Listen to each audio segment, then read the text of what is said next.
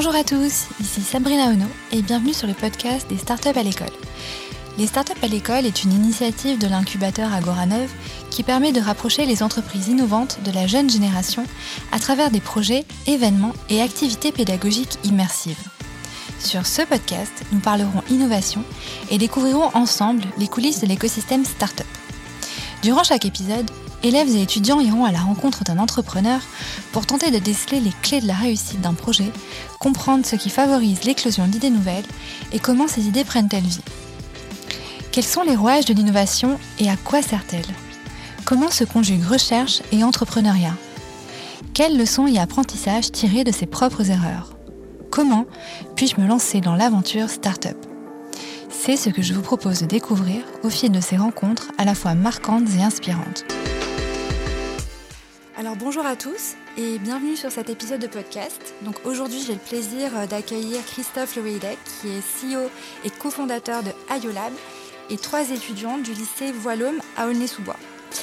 L'épisode d'aujourd'hui sera consacré à la thématique du recrutement au sein des startups et nous parlerons plus spécifiquement de diversité au sein de l'écosystème tech Christophe, je sais que tu es particulièrement engagé euh, et réceptif à ces thématiques-là. Euh, tu as une équipe de talents qui vient des quatre coins de l'horizon, euh, donc ce qui constitue une, réelle force pour IOLAB. C'est donc un plaisir pour moi de se convier sur cet épisode et de partager ce moment avec nos trois étudiantes. Alors je vais vous demander de vous présenter premièrement à tour de rôle. Bonjour à toutes les trois. Bonjour. Alors moi je m'appelle Nisrine, j'ai 20 ans, je suis une étudiante en deuxième année de BTS support à l'action managériale. Cette formation est basée sur les ressources humaines au lycée Voileau à Aulnay-sous-Bois. Bonjour, euh, moi c'est Mariam Gabala, j'ai 21 ans, je suis étudiante en BTS support à l'action managériale aussi et à Aulnay-sous-Bois. Bonjour, je m'appelle Sabrine. Je suis en deuxième année de BTS gestion de la PME au lycée Voilhomme. Bienvenue à toutes les trois. Alors, quelles sont vos motivations euh, Pourquoi vous voulez participer à ce podcast des startups à l'école aujourd'hui? Pour nous, il est vraiment important qu'il y ait une égalité entre les femmes et les hommes et que la diversité au travail soit représentée, car nous luttons contre, contre toute forme de discrimination faite aux salariés en termes de recrutement, de gestion de carrière, de méthode d'évaluation des formations. Cette lutte nous tient à cœur car nous sommes les salariés de demain. C'est tout à votre honneur. Et alors, est-ce que je peux savoir si vous avez déjà une connaissance ou un premier pied dans l'écosystème startup? Est-ce que l'innovation, le monde de la recherche sont des choses qui, vous parlent? Oui, ça pourrait nous intéresser car l'univers de la start-up, elle est en pleine croissance dans le marché. Et plus tard, nous avons pour objectif d'ouvrir nos propres start-up. Et ce projet nous permettra d'enrichir euh, bah, plus tard nos connaissances et avoir une large vision sur euh, les startups et nous donnera des pistes pour euh, atteindre nos objectifs. Alors c'est à vous de jouer, je vais vous laisser la parole, donc c'est votre moment. je vous laisse poser vos questions à notre invité Christophe Loedek, qui est donc CEO de IOLab. Bonjour Christophe, peux-tu te présenter et nous faire part de ton parcours professionnel s'il te plaît? Bonjour Marianne, euh, je m'appelle donc Christophe, moi ça fait plus de 20 ans que je travaille. J'ai un parcours professionnel dans des grandes entreprises, notamment j'ai travaillé chez Amazon pendant des années. Et il y a bientôt 4 ans, j'ai fondé une start-up qui s'appelle IOLab avec quelqu'un qui s'appelle François Misselin, qui est un ingénieur euh, dans le domaine de l'informatique et qui est ce qu'on appelle le CTO d'entreprise, c'est-à-dire qu'il pilote la partie technique de la start-up. D'accord, merci. J'aimerais savoir quel est ton style de management avec euh, tes salariés? Bonjour Sabrine. C'est une question difficile parce que le style de management, je pense qu'il faudra plutôt me demander aux gens de l'équipe.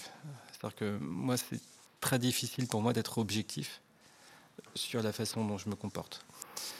Néanmoins, je vais essayer de donner une réponse. Ce qui me paraît important, c'est de responsabiliser les gens de l'équipe. On, a une population qui est jeune, des gens de l'équipe qui sont jeunes, mais leur donner confiance et leur donner de l'autonomie pour qu'ils puissent faire des choses euh, seuls et qu'ils se sentent fiers de ce qu'ils réalisent. Néanmoins, c'est quelque chose qu'il faut ajuster. C'est-à-dire que sur des nouvelles tâches, une personne peut avoir besoin d'accompagnement et sur d'autres tâches, elle peut être beaucoup autonome. C'est-à-dire que l'autonomie, c'est pas vrai pour une seule personne. Ça dépend vraiment des tâches que tu lui donnes. Il faut aussi toujours continuer à enrichir le contenu des tâches en donnant une part de nouveauté pour que la personne développe de nouvelles compétences. Donc pour répondre à ta question, je pense que quelque chose que j'essaye de faire, c'est vraiment de responsabiliser et d'accompagner les gens de l'équipe sur des nouvelles tâches. D'accord, je te remercie d'être avec Je t'en prie.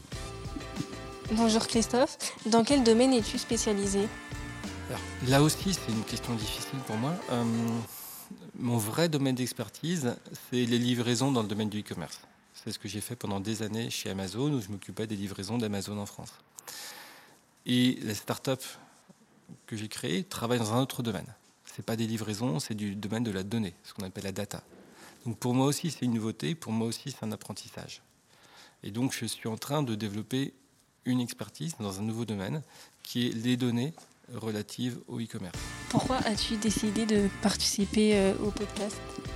D'une part, moi je suis, je suis très content de vous rencontrer. Euh, et, je trouve que votre démarche de faire un podcast, est super. Donc, euh, si vous me demandez d'y participer, j'ai envie de vous encourager, j'ai envie de vous aider à le faire.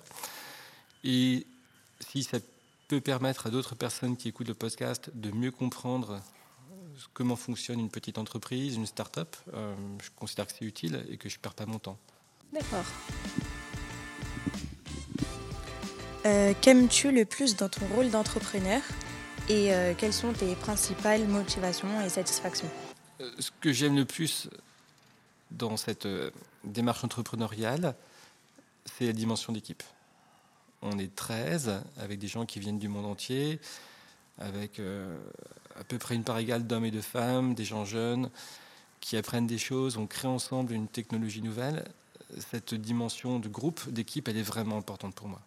Et, et voir que les gens se développent, apprennent des choses nouvelles, gagnent en crédibilité auprès des clients, arrivent à faire des choses de plus en plus seuls et arrivent à être fiers de ce qu'ils font, ça pour moi c'est une, une grande motivation. Quel est ton plus grand challenge? Trouver de l'argent. Euh, je vous vois sourire toutes les trois et vous avez raison de sourire. Et, mais en fait c'est un monde où il ne faut pas se leurrer. Pour euh, faire se développer une entreprise, il faut trouver de l'argent, il faut trouver des clients, il faut trouver des investisseurs. Euh, juste avant cette séance de podcast, vous attendiez que je démarre. En fait, j'étais en discussion avec un investisseur potentiel. Euh, trouver de l'argent dans l'environnement actuel, c'est un grand, grand sujet. Euh, parce que très vite, quand on a une équipe d'une taille telle qu'est la nôtre, il, ça fait pas mal de masse salariale. Il faut trouver pas mal d'argent pour payer les gens tous les mois. Et puis, on a beaucoup de fournisseurs. Donc, les sujets financiers sont un vrai sujet important. Une journée type d'entrepreneur, c'est quoi? Nisrine, tu me demandes ce qu'est une journée type. C'est une question vraiment difficile parce qu'il n'y a pas de journée qui se ressemble. Néanmoins, je peux te donner quelques points de repère sur des activités qui reviennent de façon régulière. Il y a beaucoup pour moi de travail de préparation des réunions avec les clients, où je vais vérifier avec l'équipe est-ce que on fournit bien les bonnes données, est-ce qu'on a des histoires intéressantes à raconter, est-ce qu'on crée de la valeur pour le client. Ensuite, il y a beaucoup de réunions avec des clients ou des clients potentiels. Et là, je suis plus en retrait. C'est-à-dire que c'est davantage l'équipe qui va présenter les choses, présenter les résultats. Et je considère que mon travail a plutôt été fait en amont dans la préparation. Ça, c'est un grand volet, tout ce qui est lié au client. Un autre volet, c'est lié à l'argent, j'en parlais, euh, c'est-à-dire discuter avec des investisseurs potentiels, avec des banques, pour trouver des moyens de financement. Et un troisième chapitre, c'est la vie de l'équipe, c'est-à-dire avoir des réunions d'animation où on partage de l'information avec toute l'équipe, y compris l'équipe technique, pour que chacun sache, OK, voilà ce qu'on est en train de faire, voilà nos priorités, voilà comment on se développe, voilà le plan sur les mois à venir. Donc si je résume, une grande activité à destination des clients ou des clients potentiels, des recherches de financement et la vie de l'équipe pour que chacun se sente euh, acteur de toute la vie de l'entreprise et qu'on comprenne bien qu'est-ce qu'on cherche à faire, quelles sont les priorités, qu'est-ce qu'on veut faire. Donc trois chapitres assez différents. Pourquoi as-tu décidé bah, de quitter Amazon pour pouvoir créer ta propre start-up? La raison principale, c'est ma fille. Euh, C'est-à-dire que moi, euh, quand j'ai quitté Amazon, j'avais une fille qui avait six mois, qui était un bébé. Et hum, en fait, le rythme de travail faisait que j'avais peu de temps à consacrer à, ma fille et que sa mère en fait, prenait en gros l'essentiel du, temps avec ma fille. Et je voulais pas me réveiller quand ma fille aurait 15 ans en me disant j'ai pas vu ma fille grandir euh, et j'ai pas passé assez de temps avec elle. Donc à un moment donné, c'est poser le choix de est-ce que je reste dans une grande entreprise avec des horaires très normés ou est-ce que je vais sur une voie entrepreneuriale où je travaille beaucoup mais j'ai davantage de liberté sur mes horaires? Et j'ai choisi cette deuxième voie qui est très risquée, qui a d'autres inconvénients, notamment sur un plan financier. Mais j'ai pu emmener ma fille à la crèche tous les matins. Euh, là, je peux la déposer à l'école un matin sur deux. Et pour moi, ça compte. Et ce temps que je passe avec ma fille, euh, c'est super important pour moi. Et ça me permet d'avoir une relation avec ma fille qui, moi, correspond à ce que je veux en faire. Ensuite, il y a d'autres enjeux. Ce qu'on fait, c'est très nouveau, c'est innovant. Euh, et, pour moi, c'est très gratifiant avec l'équipe de créer des choses nouvelles qui n'ont jamais été faites dans le monde. Euh, ça, intellectuellement, personnellement, ça a beaucoup d'intérêt pour moi. Et surtout le faire pas seul, mais le faire avec une équipe. Merci Christophe euh, d'avoir partagé ton parcours avec nous. On va maintenant s'intéresser à ta startup. Euh, donc comprendre en quoi est-ce qu'elle est innovante, en quoi est-ce que IOLAB est innovante, et essayer de savoir de quelle façon, en tant que chef d'entreprise, euh, tu parviens à instiller des rôles modèles différents qui incluent les minorités, les femmes, pour tendre à une égalité de genre et plus de diversité sociale au final. IOLAB, c'est quoi exactement? IOLAB part d'un constat, c'est que le e-commerce devient de plus en plus important et que de plus en plus, en particulier après la Covid, on achète sur des sites de e-commerce. Ça, c'est un premier point. Le deuxième point, c'est que dans ce monde du e-commerce, de plus en plus, il y a des places de marché. Les places de marché, c'est comme chez Amazon. Vous savez peut-être quand vous achetez sur Amazon, c'est pas forcément Amazon qui vous vend, c'est des marchands qu'on appelle des marchands tiers qui vendent sur Amazon. Et parfois, si on achète en France, ce pas des marchands qui sont situés en France, mais qui peuvent être situés dans le monde entier, n'importe où. Et ça, c'est une réalité dans le monde entier. Le e-commerce se développe, les places de marché se développent, et les flux entre les pays se développent énormément. Et le résultat de ça, c'est que c'est un grand bazar pour savoir qui vend quoi. C'est-à-dire que pour certaines marques, et je pense notamment à, L'Oréal, pour leurs produits, ils vont trouver des centaines de marchands différents qui vendent leurs produits de façon autorisée ou non autorisée. Et ça, c'est un vrai problème pour eux. Euh, ils ont besoin de, savoir qui vend leurs produits, avec qui ils veulent travailler pour les vendre. Et pour faire ces, choix, ils ont besoin de données. Et c'est là où on intervient à Yolab. C'est-à-dire que nous, on a développé une technologie qui permet de dire à n'importe quelle marque qui vend leurs produits sur n'importe quelle place de marché au monde. On va leur dire, voilà, vos shampoings Kerastase, ils sont vendus par tel marchand qui le localisé dans tel pays à tel prix et ça va les aider dans leur pilotage commercial. Donc nous, on a une technologie qui permet de dire aux marques qui vendent leurs produits sur les places de marché dans le monde entier. En quoi ta start-up est-elle innovante Ma start-up est innovante parce qu'aujourd'hui dans le monde, il n'y a pas d'acteurs qui permettent de donner ces chiffres, ces données aux marques. Sur les places de marché dans le monde entier, c'est vraiment une technologie nouvelle. Aujourd'hui, on est sans doute les seuls à faire ce genre de choses, sous cette forme-là.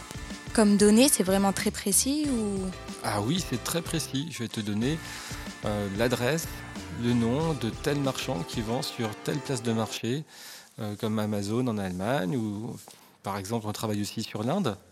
je peux te donner la liste des marchands qui vendent telle marque sur Amazon en Inde, ou plus récemment, on a fait quelque chose au Brésil, sur une place de marché qui s'appelle Mercado Libre, et on a donné une liste très détaillée des marchands euh, pour des produits de beauté, et certains n'ont absolument pas le droit de faire ce qu'ils font. Quels sont les, euh, les, profils représentés dans ton équipe et comment tu recrutes euh, tes, bah, tes nouveaux talents? On a trois équipes dans l'entreprise. Il y a une équipe qu'on appelle tech, c'est des informaticiens.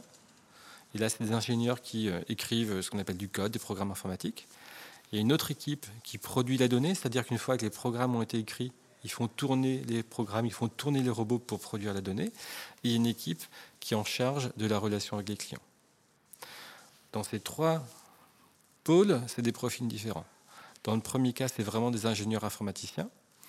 Dans le deuxième cas, c'est plutôt des gens qui ont une formation assez généraliste, euh, pas forcément technique.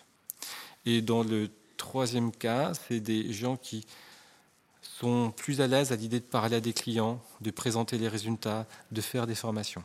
C'est une équipe assez équilibrée en termes d'hommes et femmes. Je n'ai pas compté, mais je pense qu'on est à peu près à moitié-moitié. Et nous avons des gens qui viennent de Russie, d'Inde, de Syrie, des USA, d'Italie, de Tahiti et bientôt du Kenya. En termes de profil, c'est ou bien des ingénieurs, ou bien des gens qui viennent euh, d'écoles de commerce. Et de façon un peu atypique, on a aussi une personne qui a fait un, cursus en psychologie. Euh, pour les ingénieurs, tu, tu recrutes plus euh, en fonction de l'expérience ou plus en fonction des diplômes obtenus? Alors ça dépend. Si, je, si on recrute un profil qu'on qualifie de junior, ça va être quelqu'un qui sort de l'école. et là, c'est forcément le diplôme. Néanmoins, le diplôme ne suffit pas. On a un processus de recrutement, il y a des entretiens de recrutement, il faut que la personne soit convaincante. Euh, sur des profils plus seniors, on aime bien avoir des gens qui ont une expérience proche de ce qu'on a fait, mais on va jamais trouver une personne qui a une expérience pile de ce qu'on fait, puisque ce qu'on fait est nouveau. Donc on a plutôt tendance à privilégier ce qu'on appelle le potentiel, sur le potentiel d'évolution, la façon dont on pense que la personne va se développer plutôt que les compétences immédiates. Quelle est ta langue de travail et quelle place y consacres-tu? Alors la langue de travail, c'est l'anglais. Ça veut dire que toutes nos discussions, tous nos documents sont en anglais. Pourquoi? Alors il y a plusieurs raisons. D'une part, c'est que nos clients sont internationaux. On a assez peu de clients en France. J'ai parlé de l'Inde, j'ai parlé du Brésil. Donc la langue de communication avec les clients, c'est l'anglais. Si une personne ne parle pas anglais, ça va être compliqué. Enfin, ça va pas être compliqué, ça va être impossible. Ensuite, même sur les rôles où on n'est pas en contact avec les clients, on parle anglais, parce que, comme vous l'avez compris, on a recruté des gens du monde entier. Et nous, ce qui nous intéresse le plus, c'est les compétences et le potentiel des personnes qu'on recrute, ce n'est pas le fait qu'elles parlent anglais.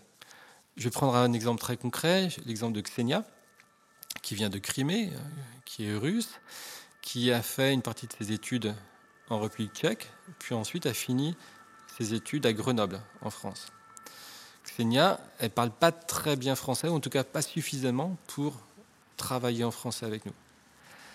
Si on disait qu'il faut un niveau parfait de français, on n'aurait jamais recruté Xenia. Pour autant, Xenia, elle est top, elle fait un super boulot. Et donc, ne pas demander aux gens de parler français, ça nous permet de recruter des gens en fonction de leurs compétences et on ne leur demande pas une aisance linguistique dont on n'a pas besoin au final. Je vais vous donner un autre exemple. Le fait de dire on est tous à travailler en anglais, ça veut dire qu'on est tous sur un pied d'égalité.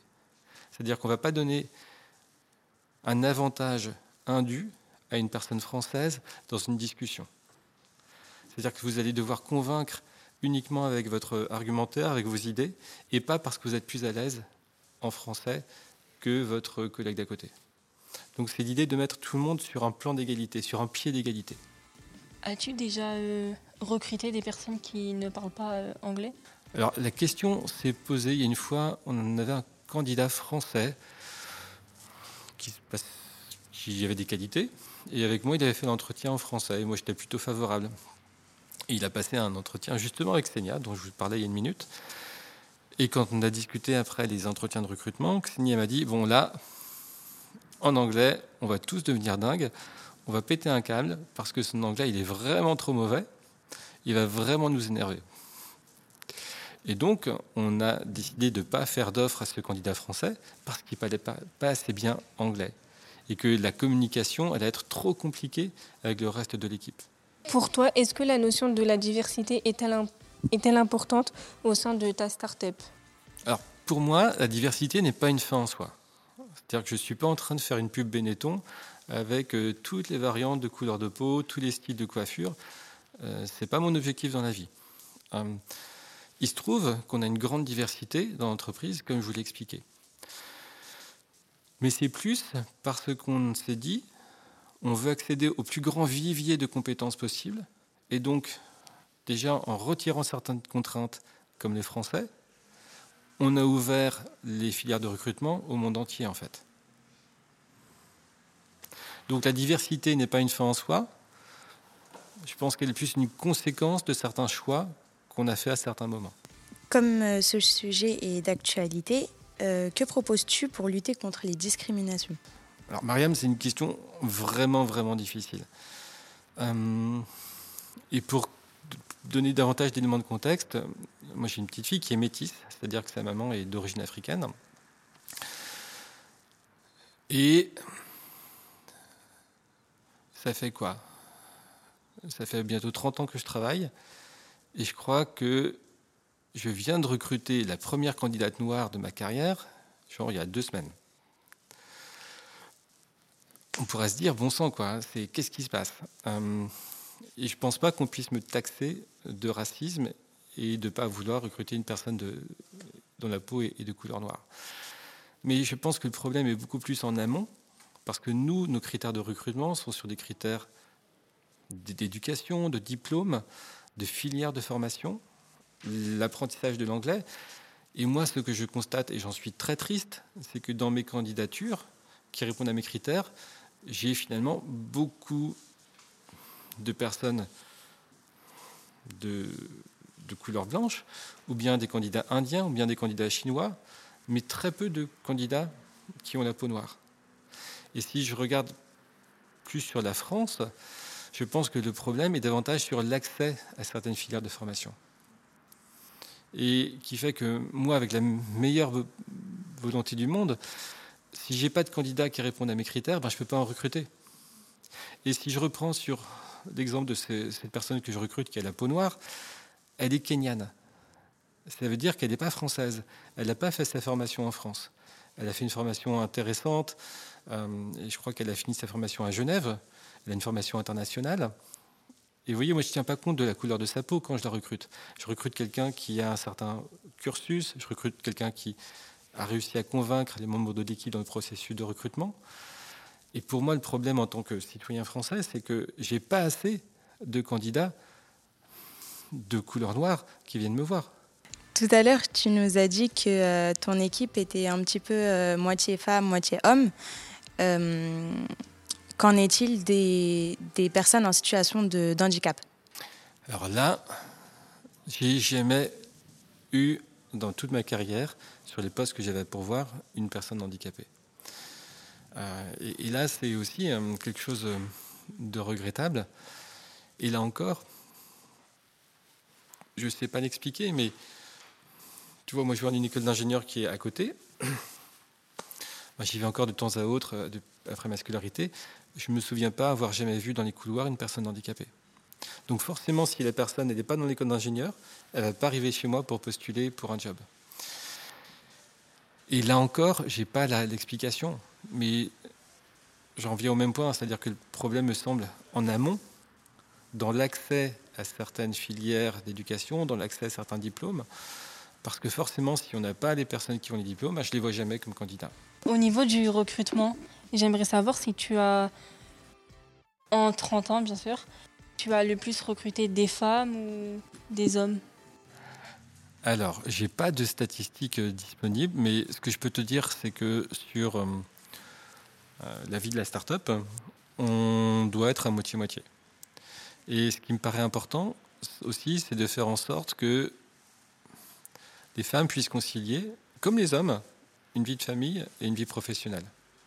Et que notamment, avoir un bébé ne soit pas quelque chose qui soit négatif pour le développement de la carrière.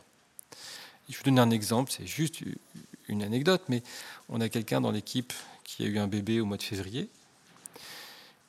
et on lui a annoncé sa promotion le lendemain de son accouchement.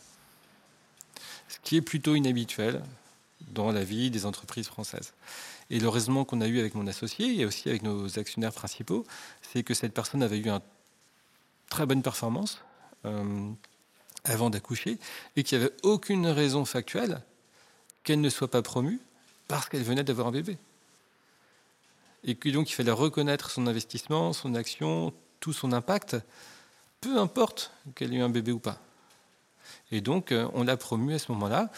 Et, elle reviendra euh, après un congé parental et elle aura ses nouvelles responsabilités. Mais vraiment faire en sorte qu'on crée un environnement où les gens peuvent le mieux possible concilier la vie professionnelle et la vie personnelle. Et je le dis aussi bien pour les mamans que pour les papas.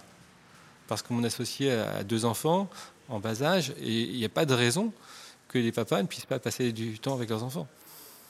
Donc toute cette euh, accompagnement me paraît très important.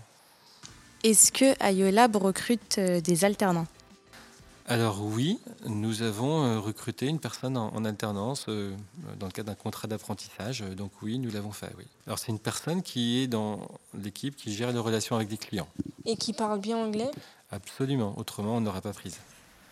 Alors cet épisode s'achève là. Euh, j'espère que vous avez appris plein de choses, que ça a été enrichissant.